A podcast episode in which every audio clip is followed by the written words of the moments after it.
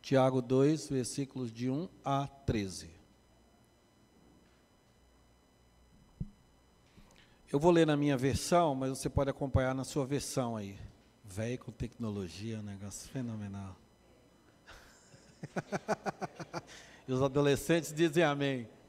Né? Amém? Meus irmãos, Tiago 2, de 1 a 13. Não tenhais fé, a fé em nosso Senhor Jesus Cristo, Senhor da glória, em acepção de pessoas. Se, portanto, entrar na vossa sinagoga algum homem com anéis de ouro nos dedos, em trajos de luxo, e entrar também algum pobre andrajoso, e tratardes com deferência o que tem os trajos de luxo, e lhe disserdes, tu, assenta-te aqui em lugar de honra, e disserdes ao pobre, tu, fica ali em pé, ou assenta-te aqui abaixo do estrado dos meus pés, não fizeste distinção entre vós mesmos, e não vos tornaste juízes tomados de perversos pensamentos? Ouvi, meus amados irmãos, não escolheu Deus os que para o mundo são pobres, para serem ricos em fé e herdeiros do reino que ele prometeu aos que o amam? Entretanto, vós os menosprezastes, vós outros menosprezastes o pobre. Não são os ricos que vos oprimem, e não são eles que vos arrastam para os tribunais? Não são eles os que blasfemam o bom nome que sobre vós foi invocado? Se vós, contudo, observais a lei régia, segundo a Escritura, amarás o teu próximo como a ti mesmo, fazeis bem. Se todavia fazeis acepção de pessoas, cometeis pecado, sendo arguídos pela lei como transgressores. Pois qualquer que guarda toda a lei, mas tropeça em um só ponto, se torna culpado de todos. Portanto, aquele que disse não adulterarás, também ordenou não matarás. Ora, se não adulteras, porém matas, vens a ser transgressor da lei. Falai de tal maneira e de tal maneira procedei, como aqueles que hão de ser julgados pela lei da liberdade. Vamos ler juntos o versículo 13? porque o juízo é sem misericórdia para com aquele que não usou de misericórdia. A misericórdia triunfa sobre o juízo.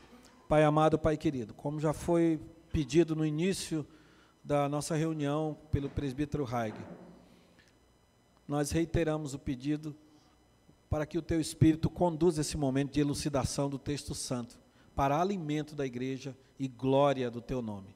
Oramos assim em nome de Jesus. Amém. Podemos assentar, irmãos? Tiago, ele, ele é um líder da igreja, foi um líder da igreja de Jerusalém, e que presidiu o conselho de Jerusalém. Isso está em Atos 15. Ele é, ele é identificado em Gálatas 1,19 como o irmão do Senhor. Ele foi considerado um dos pilares da igreja, juntamente com Pedro e João. Ele foi convertido ah, quando se tornou testemunha da ressurreição. Está registrado em 1 Coríntios 15, 7. Foi espancado e atirado do alto do templo. Tiago foi escrito em, no ano do Senhor, no ano 44, o início da perseguição, chamada de diáspora. O versículo 1 ele diz aos crentes que estão na dispersão. Isso está em Atos 12. Portanto, Tiago ele, é, ele escreve para uma igreja que está em trânsito, vamos dizer assim. Ela se reunia em algumas sinagogas, às vezes se reunia nas casas, mas uma igreja que recebia ataques do judaísmo, ataques do helenismo e também estava à mercê das loucuras dos imperadores, principalmente de Cláudio para frente. Ele escreve para a igreja, orientando a igreja uh, a que não abrisse mão dos seus princípios, das, principalmente da sua fé, dizendo que a fé dele seria provada. Tiago escreve para preparar a igreja para as lutas que viriam, para as lutas que eles já estavam enfrentando. Esse é o contexto de Tiago. No capítulo 1, Tiago trabalha a questão das provações, a busca de sabedoria e uma religiosidade que não se fundamenta apenas no que a gente vê, mas no que a gente crê. Uma religiosidade que não se limita apenas a um local de culto, mas a uma religião pura e sem mácula. Nós estamos no mundo, mas não somos influenciados pelo mundo. Nós estamos no mundo, mas nós devemos influenciar o mundo. Nós estamos no mundo, mas a nossa palavra, a nossa maneira de agir, ela deve fazer diferença no mundo. É o que muitos chamam de fé em ação, fé em movimento. Essa é, uma, essa é a característica de Tiago no capítulo 1, como nós já estudamos aqui. Nesse capítulo 2, Tiago começa, veja aí, meu irmão, no, no versículo 1, ele começa dizendo: Meus irmãos, não tenhais a fé em nosso Senhor Jesus Cristo. Tiago parte de um importante pressuposto. Qual é, qual é o pressuposto? A fé em nosso Senhor Jesus Cristo. Esse pressuposto vai permear todo o capítulo 2. Quem é o discípulo de Jesus? É aquele que tem a fé no Senhor, Kyrios, Jesus Cristo, aquele que veio, viveu, morreu e ressuscitou. Esse é o pressuposto. Nós somos irmãos em Cristo Jesus. Esse é o pressuposto. Então, todas as atitudes, todos os movimentos, todos os passos da igreja, eles estão delimitados ou partem desse pressuposto. A fé em nosso Senhor Jesus Cristo. Então, ele está dizendo: se vocês têm a fé no Senhor Jesus Cristo, versículo 1, Senhor da glória, esse é o pressuposto. Se você não tem a fé em Jesus Cristo, Senhor da glória, eu tenho a santa expectativa que enquanto nós lemos, enquanto nós cantamos, enquanto nós estamos meditando nessa palavra, o Espírito de Deus está se movendo aqui, o Espírito de Deus está agindo e ele pode trabalhar o seu coração nessa noite para que você tenha essa fé. Esse é o dom. Sem fé é impossível agradar a Deus. Nós somos justificados mediante a fé. Essa é a nossa santa expectativa. Que você receba do Espírito Santo o convencimento e que você saia daqui com o coração encharcado de fé. Amém, irmãos? É para isso que a igreja existe. E você que é crente, que tem a fé no Senhor Jesus, vai, vai falar, mas Valvir, minha fé está tão pequena. Os discípulos disseram isso para Jesus. Jesus dizer, olha, é só exercitar. Você pode ter a fé do tamanho de um grão de mostarda, né? O tamanho de uma semente de maçã. Mas se você exercitar e exercitar na palavra, na comunhão com Jesus, você pode dizer para o monte, saia daqui e vá para ali. É claro que ele está usando uma figura de linguagem, né? Ninguém vai ficar lá no Mendanha e dizer, saia daqui, saia daqui, saia daqui. Né? A ideia não é essa. Mas ele parte de um pressuposto importantíssimo: a fé em nosso Senhor Jesus, em Cristo Jesus, Senhor, Senhor da glória. Esse é o pressuposto. Nos versículos 2 a 4, você pode acompanhar aí na sua Bíblia, ou aqui ou ali, ele vai dizer, a partir desse pressuposto, nós temos, nós temos que analisar a nossa prática religiosa. Esse é o pressuposto. Se eu creio em Jesus, então eu vou agir de acordo com os ditames, de acordo com a orientação do mestre, o meu mestre. Aí Tiago diagnostica um pecado que estava provando a igreja que estava atrapalhando a caminhada, ou poderia atrapalhar a caminhada da igreja. Não tenhais, aí o versículo 2 a 4, não tenhais a fé em nosso Senhor Jesus Cristo, versículo 1, Senhor da glória em acepção de pessoas. É versículo 2. Se, portanto, mesmo tendo essa fé, nós corremos o risco, por causa da nossa natureza, de, na nossa comunidade, nas nossas reuniões, nós fazermos distinções entre as pessoas. Ele usa a expressão aqui, perversos pensamentos. Versículo 4: Não fizeste distinção entre vós mesmos e não vos tornaste juízes tomados de perversos pensamentos. Então ele está falando, na vossa sinagoga, no vosso local de reunião, no ambiente que vocês estão, vocês tratam com deferência quem se veste bem, o homem com anéis de ouro, e dizem para aquele que é pobre, pelo menos na aparência, fica aqui abaixo do estrado dos meus pés. O estrado é onde o, o, as pessoas se sentavam, colocavam o pé em cima para o escravo vir lavar. Lembra que Jesus Cristo fez isso, né? Pegou e lavou os pés do discípulo. Aquela mulher que lavou os pés de Jesus, também ela sentou-se e lavou os pés de Jesus. É abaixo disso aí. Então, qual é o pecado aqui? O pecado é a distinção. Algumas, algumas versões trazem parcialidade. Distinção entre pessoas. Distinção entre o que se vê. Né? Os fariseus chegaram, um fariseu chegou para Jesus e falou: Senhor, é, eu sei que tu não olhas o exterior, mas olhas o interior do homem. Né? Aí o texto diz assim, e aí ele faz uma pergunta para Jesus. Aí o texto diz: Jesus entendendo-lhes a malícia. O que é a malícia aqui? Ou o perverso pensamento? Não é aquele pensamento de machucar alguém, mas é a ideia de perverter a ordem que Deus determinou. Deus, se temos a fé em Jesus, esse é o pressuposto de Tiago, nós somos irmãos em Cristo, então entre nós não há distinção. Essa distinção é pecado. É a perversão no pensamento, no pensamento, não é só na ação, não, no pensamento. Ele fala da ação, mas no final do, do, do versículo 4 ele fala: Vocês foram juízes tomados de perversos pensamentos. É pensar e agir. É o pensamento que precede a ação, ou que subjaz a ação. Tiago diz: esse é o pecado. Por isso que os presbíteros são os primeiros a servir os irmãos, porque a nossa ordem, a nossa, é, a nossa orientação não é vertical, a nossa orientação ela é horizontal. Os presbíteros são aqueles que estão à frente da igreja é, dirigindo a igreja, ensinando, orando, administrando. Mas aí temos os diáconos, temos líderes ministeriais.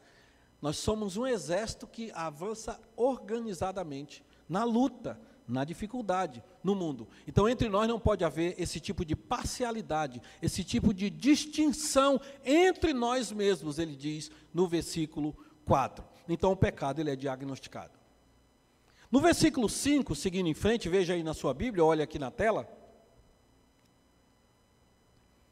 Ele vai dizer: Ouvi, meus amados irmãos. Há um, há um princípio básico, nós somos irmãos em Cristo. Há um pecado diagnosticado, a parcialidade. Olhar apenas o que é exterior. O preconceito. Aí ele vai mostrar agora a cosmovisão. Ele vai mostrar como ele vê a partir do que Deus vê. Ouvi, meus amados irmãos. De outras palavras, ele está dizendo assim: prestem bem atenção. Não escolheu, ele usa a palavra escolheu, não escolheu Deus. Versículo 5 eu estou falando. Os que para o mundo são pobres para serem ricos em fé e herdeiros do reino que ele prometeu aos que o amam. Olha a cosmovisão de Tiago aqui, irmãos. Ele está dizendo assim: não escolheu, ou seja, vocês têm a fé em Jesus, isso é dom de Deus. Pela graça sois salvos mediante a fé, isso não vem de vós, é dom de Deus, não vem de obras, para que ninguém se glorie. Deus chamou vocês para serem ricos. Na verdade, somos todos ricos. Ricos de quê? Ricos em fé. Nós temos a fé, versículo 1, a fé em nosso Senhor Jesus, isso nos faz ricos. Por que ricos? Porque somos herdeiros do reino que ele prometeu aos que o amam. Nós somos ricos em amor, nós somos ricos porque temos as promessas de Deus. Bem-aventurados os humildes de coração, porque eles verão a Deus. A promessa é a promessa do reino de Deus, e o reino de Deus não é desse mundo. Vocês lembram de Pilatos? Chega para Jesus e fala: Você é o rei dos judeus? Aí Jesus fala: Você está falando? Ele fala assim: Mas você é um rei muito. Eu estou contextualizando, evidentemente. Ah, você é um rei muito pé de chinelo, porque, aí, teus súditos estão tentando te matar. O que, que Jesus responde para ele? O meu reino não é deste mundo. O meu reino não é deste mundo. Você não entendeu de que reino eu estou falando. É interessante que até na família, esse princípio de, de herança, os filhos são herança do Senhor. Mas também Pedro, capítulo 3, versículo de 1 a 7, Pedro diz: Esposo, Trate a sua esposa com dignidade. Não a trate com amargura. Por quê? Vocês são herdeiros da mesma graça em Cristo Jesus, para que não se interrompam as suas orações. É essa cosmovisão da igreja nos seus relacionamentos e nos, nas suas movimentações. Nós temos as nossas diferenças. Nós temos os nossos grupos de afinidade, né? Eu falei hoje de manhã, a turma da pescaria, a turma da pescaria. Não me convide que eu não vou. Eu não gosto de pescar, eu gosto de comer o peixe, aí me convide. Não é bike, é de bike. Não me convide também não. Agora, se tiver um churrasco depois da bike, aí eu vou. Mas se você me chamar para assistir um bom show, eu vou. Né? A ver o Darlan e o Haig, aí eu vou. Né? Se você me chamar para ver uma boa peça de teatro, aí eu vou. Então nós temos os grupos de afinidade que você pode até chamar de panelas, mas são panelas enormes e sem tampa. Você, todo mundo é convidado a entrar. Mas eu posso ir uma hora, quem sabe lá, né? Eu vou de moto, e o pessoal vai de bike, né? Não tem problema nenhum. Né? não é isso que vai nos separar. Como diz o reverendo Marcelo Gualberto, meu amigo, né, líder da MPC, mais é o que nos une do que o que nos separa. Né? Acabamos de cantar aqui. Quem nos separará do amor de Cristo Jesus? Nós somos ricos em fé e somos herdeiros da mesma graça em Cristo Jesus. É isso que nos une. Nós temos uma só fé, um só amor, um só espírito, um só louvor, uma só adoração, um só Senhor, um só coração. Eu não estou falando aqui de uniformidade, eu estou falando aqui de homogeneidade. Eu estou falando aqui, Tiago está falando aqui, da riqueza do nosso Senhor que nos abençoou. Jesus diz, Jesus diz: não tem ninguém que tenha deixado tudo para me seguir, que não ganhe muito, muito mais nessa vida e, por fim, a vida eterna. Essa é a cosmovisão de Tiago. Nós somos ricos em fé e herdeiros do reino que ele prometeu aos que o amam. Nós somos pecadores, dependentes da graça de Deus, mas que recebemos essa graça em nosso coração. Por isso que a adoração é comunitária. Por isso que nós estamos acampando, por isso que nós queremos almoçar. Por, nós somos um corpo em Cristo Jesus. Por isso que não deve haver distinção entre nós. Essa é a cosmovisão de Tiago. Seguindo em frente, chegamos à sessão 6 a 8. Veja aí na sua Bíblia, versículos 6 a 8. Vocês menosprezam o pobre, mas não são os ricos que vos oprimem? Não são eles que vos arrastam para os tribunais? Não são eles que blasfemam o bom nome que sobre vós foi invocado? Esse bom nome é o nome de Cristo. Lembra da fé em Cristo Jesus? Os, os cristãos sido chamados de cristãos, né, em Antioquia da Síria. Era a turma de Jesus. E é interessante que os romanos diziam assim: gente, essa religião desse povo não vai para frente, não. Uma religião que tem mulher e menino não pode ir para frente. Eles diziam isso. Uma religião que não tem divisão de classe, porque a essência do mundo sempre foi divisão de classe. Ainda mais nessa época, que havia o escravo, né? haviam os senadores, haviam os monarcas, né? os imperadores. O mundo era todo dividido em castas, e ainda é até hoje. O Evangelho vem para quebrar essa parede de separação entre nós e Deus e entre nós. Então ele, ele diz: olha, não são esses, essa elite judaica, tanto que Tiago foi morto por causa dessa mensagem. Né? Não são eles que vos oprimem. Agora vocês vão abrir mão dessa, daquilo que Deus quer para nós como corpo por causa da pompa e circunstância do Império Romano, ou da elite judaizante, ou da cultura helênica. Não, nós somos um corpo em Cristo. Nós temos a lei régia. Se vós, contudo, versículo 8, observais a lei régia, segundo a Escritura, aí ele diz só a parte final do versículo, versículo 8 aí: amarás o teu próximo como a ti mesmo. Mas ele já tinha dito lá, na, lá em cima, no versículo 5, nós somos herdeiros do reino que ele prometeu aos que o amam. Nós amamos a Deus sobre todas as coisas e ao próximo como a nós mesmos. Tiago chama isso de lei régia ou de lei real, a lei do reino. Em que se resume a lei e os profetas, Jesus? Jesus diz para os discípulos: amar a Deus sobre todas as coisas e ao próximo como a ti mesmo. O vertical e o horizontal. Essa é a lei régia. Tiago cita a segunda parte da lei, ele já havia citado a primeira, aqueles que amam ao Senhor. Ele agora cita: amarás o teu próximo como a ti mesmo. Se você observa essa lei real, a lei do reino, a lei dos que são herdeiros do reino, fazeis bem. A lei segundo a Escritura. Quem não faz isso, não importa a sua condição, você está blasfemando contra Deus. A questão não é apenas o status da comunidade, mas a espiritualidade. A igreja é um ajuntamento espiritual. Como eu disse, nós temos os grupos de afinidade. Você que está nos visitando, é, queremos receber você bem. Queremos que você volte. Aqueles que já estão vindo, pedimos perdão se nós ainda não, não conseguimos né, é, nos comunicar melhor. Nós temos a recepção, nós temos uma diaconia, nós temos o ministério de jovens, nós temos o ministério de música. Nós queremos que você se sinta abraçado por nós, porque essa é uma das missões da igreja, acolher pessoas. Então a questão não é de status, é de espiritualidade. É isso que Tiago está dizendo, principalmente na sessão 6 a 8. Seguindo em frente, versículos 9 a 11, por favor. Se todavia fazeis acepção de pessoas, cometeis pecado. Ele volta, ele diagnostica o pecado lá em cima, ele volta a falar o perigo que a igreja está correndo se ela se desvia desse foco, né, de união com Cristo e união uns com os outros. Se todavia fazeis acepção de pessoas, eu estou no versículo 9, cometeis pecado, sendo arguídos pela lei como transgressores. Então, duas coisas aqui. De um lado, a normativa da Escritura, e do outro lado, o pecado da desobediência. A Escritura, ela nos argui, ela nos é, avalia. Lembrem no, no capítulo 1, o reverendo Felipe falou aqui domingo passado, você olha no espelho, e o espelho diz para você como é que você está, né?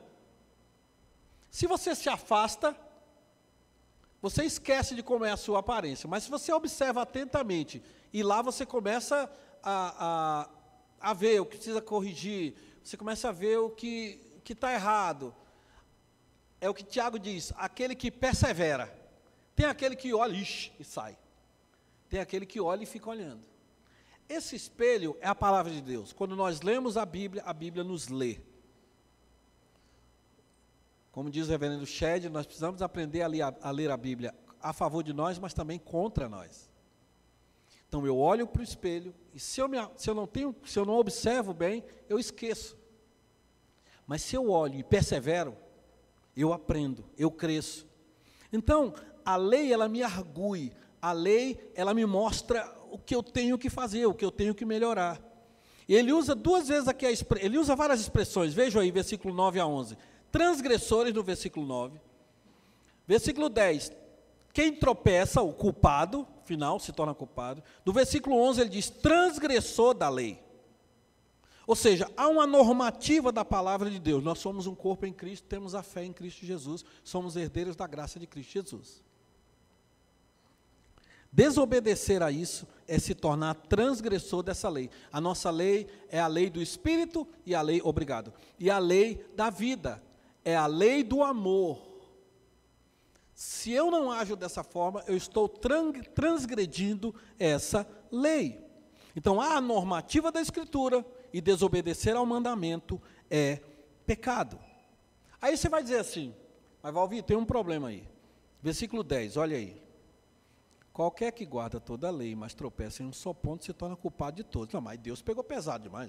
Quer dizer que eu tenho que cumprir a lei toda? Quer dizer que eu cumpri a lei por causa de um, né? Você faz a prova toda, errou uma questão, é reprovado, Pedro? Que negócio é esse? Primeiro vai dizer, primeiro que ninguém cumpre a lei toda. Concordo com você. O único que cumpriu a lei toda foi Jesus. Mas não quer dizer que você não vai olhar a lei como um todo, o todo da lei. Isso não é desculpa para você deixar de fazer aquilo que você tem que fazer.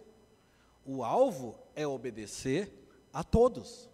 E naquilo, por isso que a gente começou o culto confessando. Naquilo que você transgredir, arrepende-se, deixa e alcança a misericórdia. É uma luta. Ou seja, o que Tiago está dizendo, o nosso padrão de excelência é alto. Quem é atleta de salto em altura, né? o sarrafo é mais alto. Em outras palavras, Tiago está dizendo, nós temos que nivelar é por cima e não por baixo. Você não tem que analisar quantos pecados você vai deixar, eh, quantos mandamentos você vai deixar de cumprir. Você vai é, lutar para dar o máximo nós vivemos de glória em glória. O padrão de santidade é um padrão alto mesmo. E temos o Espírito Santo que nos ajuda nas nossas fraquezas, nos ensina até a orar, a pedir sabedoria a Deus. Então Tiago está dizendo: há uma lei a ser cumprida. E você deve olhar essa lei no todo.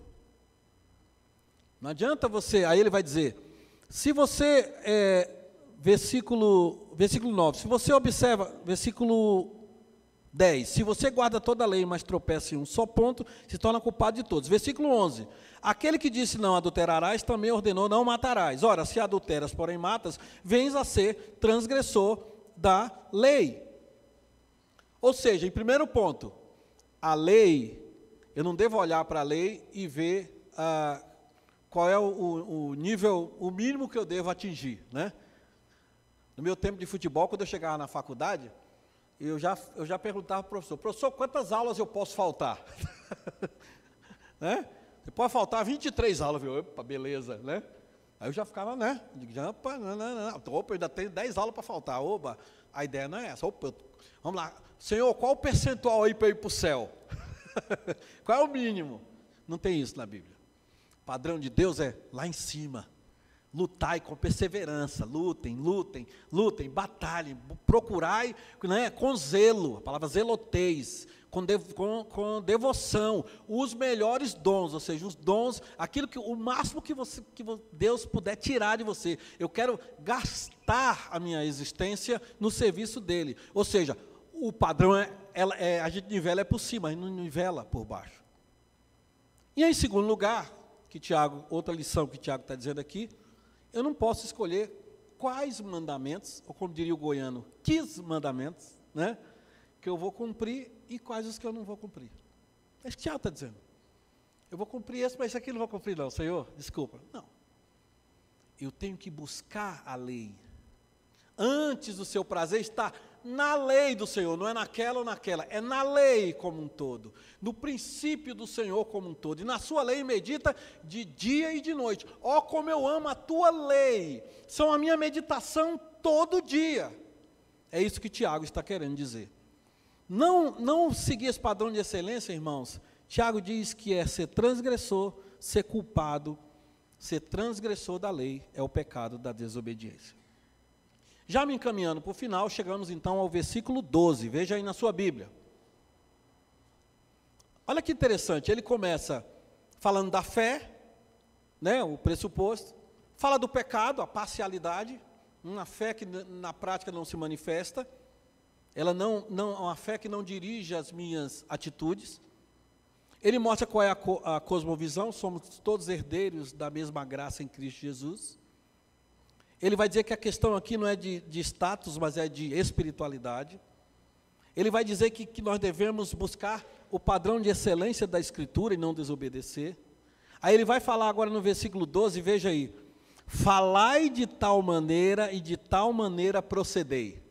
É falar e é proceder. Tiago fala muito de língua, né? Falai procedei. João diz: não amemos de palavra nem de língua, mas de fato e de verdade. Falai de tal maneira e de tal maneira proceder. O cristão, ele fala e ele age. O que ele faz, as atitudes dele, confirmam a sua fé. São testemunho vivo daquilo que Jesus Cristo fez no seu coração. Aí ele diz: procedei como aqueles que são julgados pela lei da liberdade. Ele usa dois princípios aqui: a lei régia, a lei real, amar a Deus sobre todas as coisas e ao próximo como a ti mesmo. E ele vai falar da lei da liberdade. O que é a lei da liberdade? A lei da liberdade é: se pois o Filho vos libertar, verdadeiramente sereis livres. Essa é a lei da liberdade. Como livres que sois, sois, desculpe, sem sem contudo dar lugar à carne. Nada disponhais para a carne. Essa é a liberdade. É a liberdade do aguilhão da morte, que é o pecado. É a liberdade do inferno. É a, liber, a liberdade da opressão do pecado. Mas nós somos livres para servir a Deus. Ele nos tirou do império das trevas e nos transportou para o reino do Filho do seu amor. Por isso Tiago diz, Tiago servo, a palavra é dulos, escravo do Senhor Jesus. Eu fui resgatado e agora por amor eu sirvo a esse Senhor. E vale salientar que esse escravo ele recebia uma marca no seu corpo, inclusive alguns eram um brinco, ou um colar, ou uma marca no caso do filho pródigo, Deus, é, o pai coloca nele um anel no dedo. Era um sinal. Esse sinal espiritualmente é o Espírito Santo da promessa. Então nós fomos libertados do poder do pecado, não para ter liberdade para pecar, mas para termos liberdade para não pecar, para vencermos o pecado. Por isso que nós cantamos, né, igreja? Livres do medo, de todos estado, Cristo morreu levando os pecados. Essa é a liberdade. Para a liberdade foi que Cristo vos libertou. Não use dessa liberdade para voltar de novo a esse jugo. É isso que Tiago está dizendo, reverberando a palavra dos outros apóstolos. Essa é a lei da liberdade. Eu sou livre para servir ao Senhor. Graça não é apenas Deus não me dá o que eu mereço. Graça não é apenas um favor imerecido. Graça também é a oportunidade que eu e você temos de servir a Deus em novidade de vida. Essa é a liberdade. Onde há o Espírito do Senhor, há o que? Liberdade. É uma liberdade responsável. É uma liberdade de quem era escravo do pecado e agora é escravo, é servo de Cristo Jesus. Bob Dylan, e o Vitória, falando de música. Bob Dylan tem uma música, é, você sabe que o Bob Dylan, ele passou um tempo que ele era crente, né? Mas não é Bob Dylan crente, maravilhoso. Ele é um disco, é um, quem me mostrou foi o reverendo Augusto de Codemos, acho que só ele tem esse disco aqui no Brasil. É um disco do, do Bob Dylan, You Have to Gonna Serve Somebody. Você tem que ser servo de alguém. Gente, é uma pérola, as poesias do Bob Dylan falando do Evangelho. E a primeira música, aquela voz dele, uh, ele diz: You have to gonna serve somebody. Você tem que ser servo de alguém. Quem tem o filho tem a vida, quem não tem o filho não tem a vida. Não se pode servir a Deus e as riquezas. Eu fui resgatado para servir ao Senhor. É isso que Tiago está dizendo. Essa é a lei da liberdade. Agora, se eu abro mão dessa lei da liberdade, o meu proceder não é um proceder de quem é servo do Senhor, se aquilo que eu falo não é orientado pelo meu Senhor, quem sou eu? Eu sou livre? Eu não sou livre. Porque ninguém é livre. Você tem que servir a alguém. Quem comigo não ajunta, espalha. Então Tiago está dizendo: você tem duas leis aqui. A lei régia, amar a Deus sobre todas as coisas e ao próximo como a ti mesmo e a lei do Filho de Deus que foi libertado, a lei da liberdade, que te leva a seguir com alegria, com alegria, o padrão de Deus, até a aprovação é alegria, em tudo dai graças. Paulo disse: será Cristo engrandecido no meu corpo, quer pela vida, quer pela morte, porque para mim o viver é Cristo e o morrer é lucro. Por quê? Porque eu fui livre, porque eu fui resgatado por preço. Vocês foram resgatados por preço, diz Paulo. Então glorifiquem a Deus no corpo de vocês. Essa é a liberdade. Fomos libertados, diz Paulo aos Efésios, para no versículo 10, para as boas obras que ele preparou de antemão para que andassem nelas, para que vós andasseis nelas. Essa é a liberdade. É liberdade para fazer o que eu quero. É liberdade para fazer o que Deus quer. Amém, irmãos? Terminando o versículo 13, por favor. Tiago então lança um desafio no versículo 13 para o povo da igreja lá, do ano 44, né? Porque o juízo, versículo 13, é sem misericórdia para com aquele que não usou de misericórdia. A misericórdia triunfa sobre o juízo. Se você não entendeu essa dimensão de liberdade, é porque você ainda não foi totalmente livre. Então, não espere do Senhor muita coisa. E olha que Deus é misericordioso, Ele tem a graça comum que faz o sol nascer sobre todos. Mas o salário do pecado é a morte. É o que nós vimos hoje de manhã. É a destruição do próprio corpo.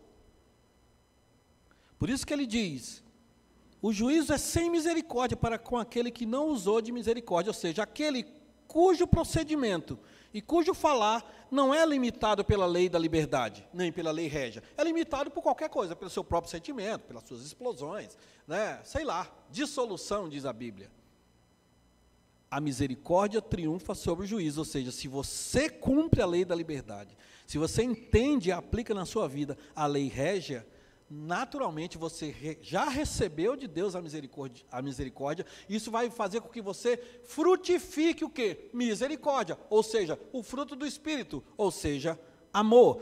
Essa é a busca para a igreja, irmãos. É um desafio aos cristãos dispersos. Vocês vão encontrar uma série de obstáculos, vocês vão encontrar uma série de problemas. Mas eu digo para vocês: vocês são herdeiros da graça em Cristo Jesus. Vocês são, vocês têm uma lei real, vocês têm a lei da liberdade, vocês são filhos do rei, vocês é, são da fé, vocês são ricos em fé e herdeiros do reino que ele prometeu aos que o amam. Então, hajam dessa forma. Esse é o desafio. E o que vence o mundo, diz Paulo, é a nossa fé. É a fé que vence o mundo. Hebreus 11 diz que eles subjugaram reinos nessa época aqui, reinos inteiros caíram aos pés de Jesus, por causa do bom testemunho dos cristãos enquanto eram dispersos. Outra, outro, outro resultado, outro desafio, é que isso traz paz para a igreja. Atos 9,31 diz: a igreja, na verdade, tinha paz. E no poder do Espírito Santo ela crescia em número. Por isso que Nero dizia: Parece que quando a gente mata um crente, o sangue dele faz no, né, o sangue faz brotar mais dez. Contam, né? Conta-se que é, um filósofo francês disse que em 100 anos, na época dele, não existiria mais Bíblia. E 100 anos depois, a Sociedade Bíblica da França estava procurando uma casa para alugar para montar a Sociedade Bíblica da França e montou a Sociedade Bíblica da França. E a Sociedade Bíblica da França, curiosamente, né? Curiosamente, era na casa desse filósofo que falou que em 100 anos não tinha mais a Bíblia. A Sociedade Bíblica funcionou na casa dele. Se você é, ouvir as, as histórias do missionário Marcelo Maurício, as experiências que ele passou na Rússia, que é um país de muita cultura, né? Dostoiévski, Tolstói, né? O, o, russo é, tem uma cultura de altíssimo nível mas ao mesmo tempo eles são muito avessos ao Evangelho. Se você ouvir o Marcelo Maurício contar as experiências dele na Rússia, o que Deus fez na vida daquele povo, os milagres que aconteceram ali, é o poder de Deus. O desafio é esse. Enquanto a gente está peregrinando, nós temos esse desafio. A misericórdia triunfa sobre o juízo.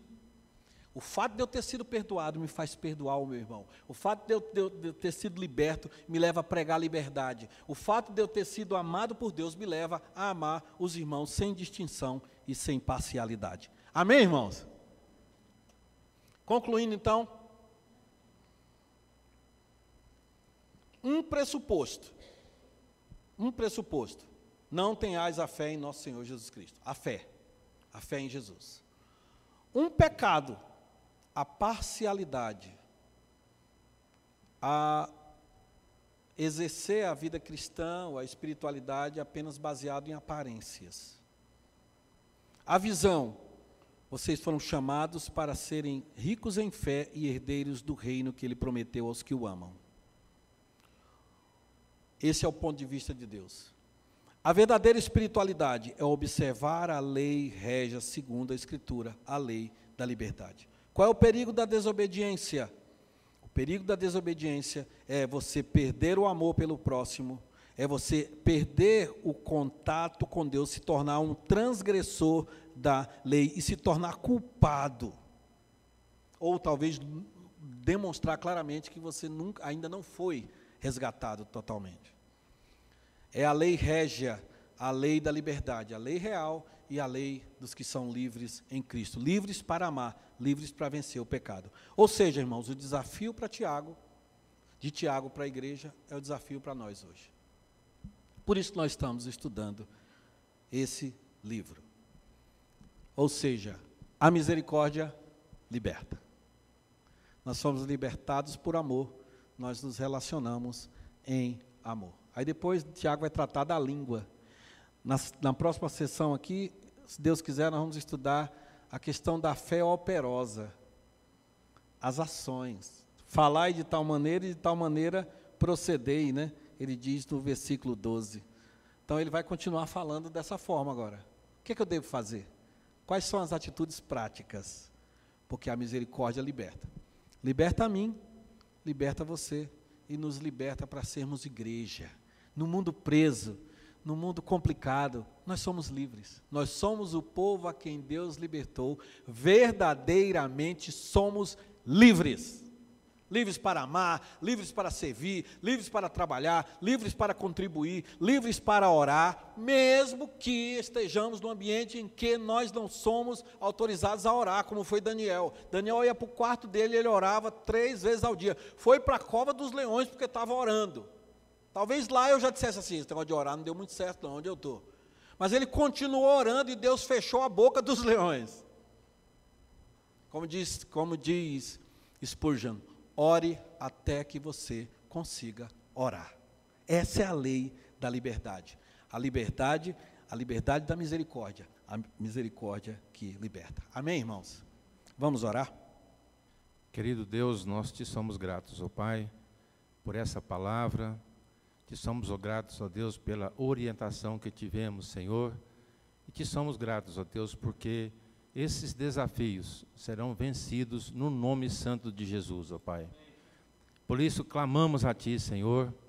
Por isso, ó Deus, nós quebrantamos diante de Ti, para que nós possamos ter a nossa fé aprovada por Ti, uma fé genuína em Jesus, que é o nosso Senhor, que é o nosso Salvador, que é aquele que nos acompanha a cada instante da nossa vida, ó Pai. Te pedimos, ó Deus, que o Senhor fortaleça o nosso coração que o teu Santo Espírito, ó Deus, possa realmente tomar o nosso coração e nos transbordar de alegria, porque o Senhor é o nosso Salvador, ó Pai.